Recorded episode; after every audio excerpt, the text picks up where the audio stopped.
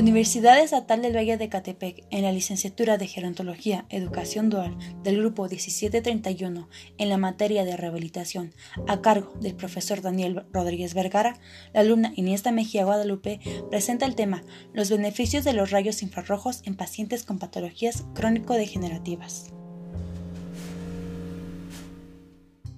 En las patologías como lo es la enfermedad oclusiva arterial periférica, se han descrito tratamientos con baños de rayos infrarrojos para mantener el flujo adecuado de sangre, con la precaución de no elevar excesivamente la temperatura, lo que podría aumentar la demanda metabólica y favorecer la gangrena. Estos tratamientos deben de ser cuidadosamente controlados y debe vigilarse que no se produzca esta discrepancia circulatoria. Los signos del arma son el olor y especialmente la cianosis, o sea, la deficiencia de oxígeno. En erosiones superficiales de la piel en zonas húmedas como pliegues inguinales y glúteos o en zona perineal se emplean aplicaciones muy suaves, con lámparas de 40 watts. El objetivo, además de aprovechar el efecto trófico y antiinflamatorio, es contribuir a secar la zona, pues la humedad de los pliegues dificulta la cicatrización de las erosiones. Por su efecto sedante y analgésico, la terapia de rayos infrarrojos está indicada en dolores irritativos, que no soportan el contacto con termóforos, como neuritis y neuralgias. El baño de rayos infrarrojos tiene interés en problemas circulatorios que cursen con hipertensión, por el efecto vasodilatador, y en el estrés por su efecto sedante y relajante.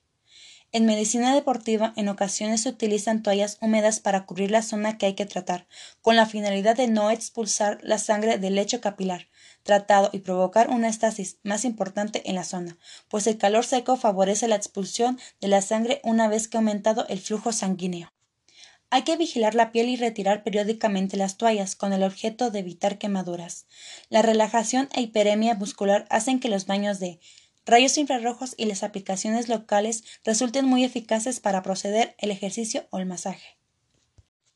Uso en pacientes con patologías crónico-degenerativas. El paciente debe estar en una posición cómoda y relajada, ya que el tratamiento durará varios minutos. Deberá quitarse la ropa de la zona que hay que tratar, esto estará desnuda y sin ningún tipo de cremas.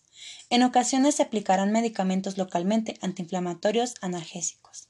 La dosis depende de la potencia del generador y de la duración del tratamiento. No debe provocar sensación urente o quemadura. Esto se determina por la fase y el tipo de proceso que estamos tratando, así como por el objetivo del tratamiento, la tolerancia del paciente y las contraindicaciones. Para la aplicación de la radiación infrarroja, el reflector de la lámpara debe estar limpio y brillante, y la conexión eléctrica debe tener toma a tierra. Las fuentes no luminosas deben de ser precalentadas. Como ya fue mencionado, el paciente deberá encontrarse en una posición cómoda con la zona a tratar descubierta, libre de ropas, cremas u objetos metálicos. Las zonas no tratadas se deben proteger en casos de aplicaciones generalizadas. Importante, cubrir los ojos con algodón mojado y tapar las heridas abiertas. La profundidad de la piel y los rayos infrarrojos. Sigue una ley exponencial y tiene lugar en el primer centímetro de profundidad de esta. Solo el 6% alcanza el primer milímetro de profundidad. En cambio, el 30% de los rayos infrarrojos proximales producidos por el Sol o las lámparas de tungsteno alcanza el milímetro de profundidad. En el caso de lámparas de filamento de carbono, el 15%, y solo el 1 o 2% llega a un centímetro. Técnicas de aplicación. Los equipos más comúnmente empleados son lámparas de rayos infrarrojos o emisores no luminosos, que se disponen solos o en grupo, en función de si el tratamiento es local o baño de rayos infrarrojos parcial o completo. Tiempo considerado para la terapia. Antes de empezar, deben quitarse todos los elementos metálicos como joyas, etc., ya que el rápido calentamiento del metal puede producir quemaduras en la zona de contacto. Las zonas que no han de tratarse deben protegerse con toallas o compresas secas. El tiempo de tratamiento con luz infrarroja varía entre los 10 y 20 minutos, ya que para alcanzar los beneficios terapéuticos se debe mantener una temperatura en la zona de tratamiento entre los 40 y 45 grados centígrados por lo menos 5 minutos. Se puede verificar la temperatura por medio de un termómetro infrarrojo directo sobre la área expuesta a la luz.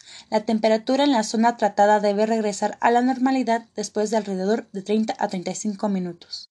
El tiempo de tratamiento puede ser menor cuando el área a tratar es pequeña, en caso de lesión aguda o al tratarse de enfermedades de la piel. Para aumentar la intensidad de la luz infrarroja se puede acercar la lámpara a la piel o alterar su capacidad en el generador.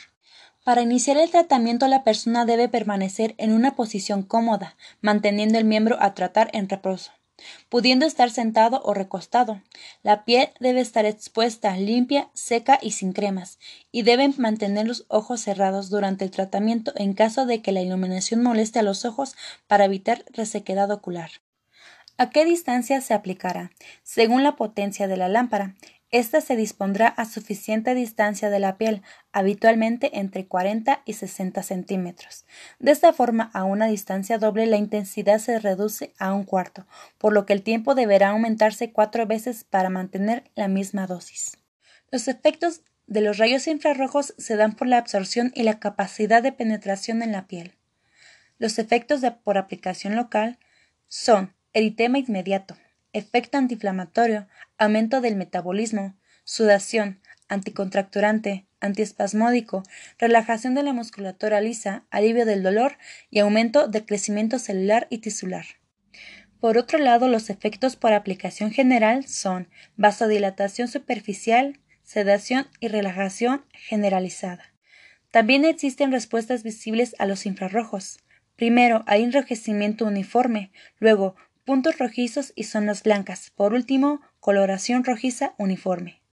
Para los rayos infrarrojos existen contraindicaciones, como por ejemplo en pacientes con enfermedades cardiovasculares graves, casos de inflamación aguda debido al aumento de edema y el dolor. También debe evitarse la aplicación durante el periodo menstrual en caso de mujeres o en pacientes que tuvieron una hemorragia reciente, pero está contraindicada para casos de problemas cardiovasculares así también para varices, heridas sangrantes o porulentas, derrames intraarticulares o intratisulares, recientes, fiebre, alteraciones de la sensibilidad, tromboflebitis y tuberculosis activa. Los principales peligros de la aplicación inadecuada de los rayos infrarrojos. 1. Producción de una quemadura local. 2. Aparición de lipotimias cuando se tratan zonas extensas. 3. Aparición de cataratas en caso de exposición prolongada y continua a los rayos infrarrojos. ¿Se recomienda colocar rayos infrarrojos? Sí, pero solo en casos necesarios. Y que, como ya se sabe, no debe de aplicarse a personas con problemas circulatorios o enfermedades cardiovasculares. Cuando estos se empleen, se debe de supervisar de manera adecuada por un especialista, por lo que la terapia con radiación infrarroja está especialmente indicada en personas con contracturas, artrosis, artritis reumatoide, lumbalgias, espasmos musculares o tras realizar cualquier actividad deportiva y estados de tensión muscular por lo cual se considera que una persona que sufrió una caída debe de llevar a cabo terapias de rayos infrarrojos de 5 a 10 minutos dos veces por semana a una distancia de 40 a 60 centímetros de la piel.